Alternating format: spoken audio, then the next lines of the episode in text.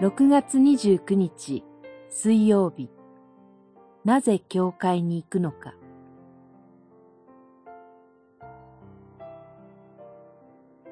ルカによる福音書17章18章それからイエスはその人に言われた。立ち上がって行きなさい。あなたの信仰があなたを救った。17章19節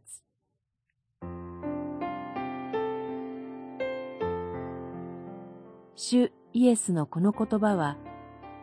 あなたは死から復活して、あなたの人生を生きていきなさい。あなたの信仰があなたを生かすと訳し替えることができます。この言葉は、主イエスから声をかけられる前の違法人であったサマリア人の姿を示しています。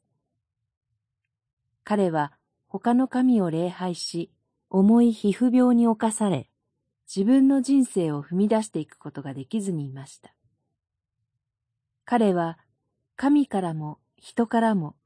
自分自身の人生からも遠く隔たったところで孤独に隔離されていた癒しを必要とし賛美さえも知らない人でした。けれどもそこから主イエスとの出会いによって彼のすべてが変えられました。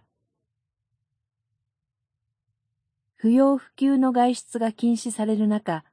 なぜ教会に行くのでしょうか？それは、主イエスにつながり、信仰により立ち上がるためです。そして、ただ癒され、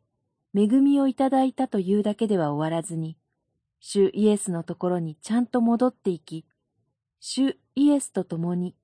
神に与えられた自分の人生を生きられるようになるためです。ここでは癒された10名のうちのたった一人しか戻ってきませんでしたが、信仰者として生きていくため、私たちがそこに戻り、つながるべき場所は、キリストの教会の他にありません。祈り、教会につながり、主イエスにつながり、今日も信仰を与えられて歩める恵みに心から感謝します。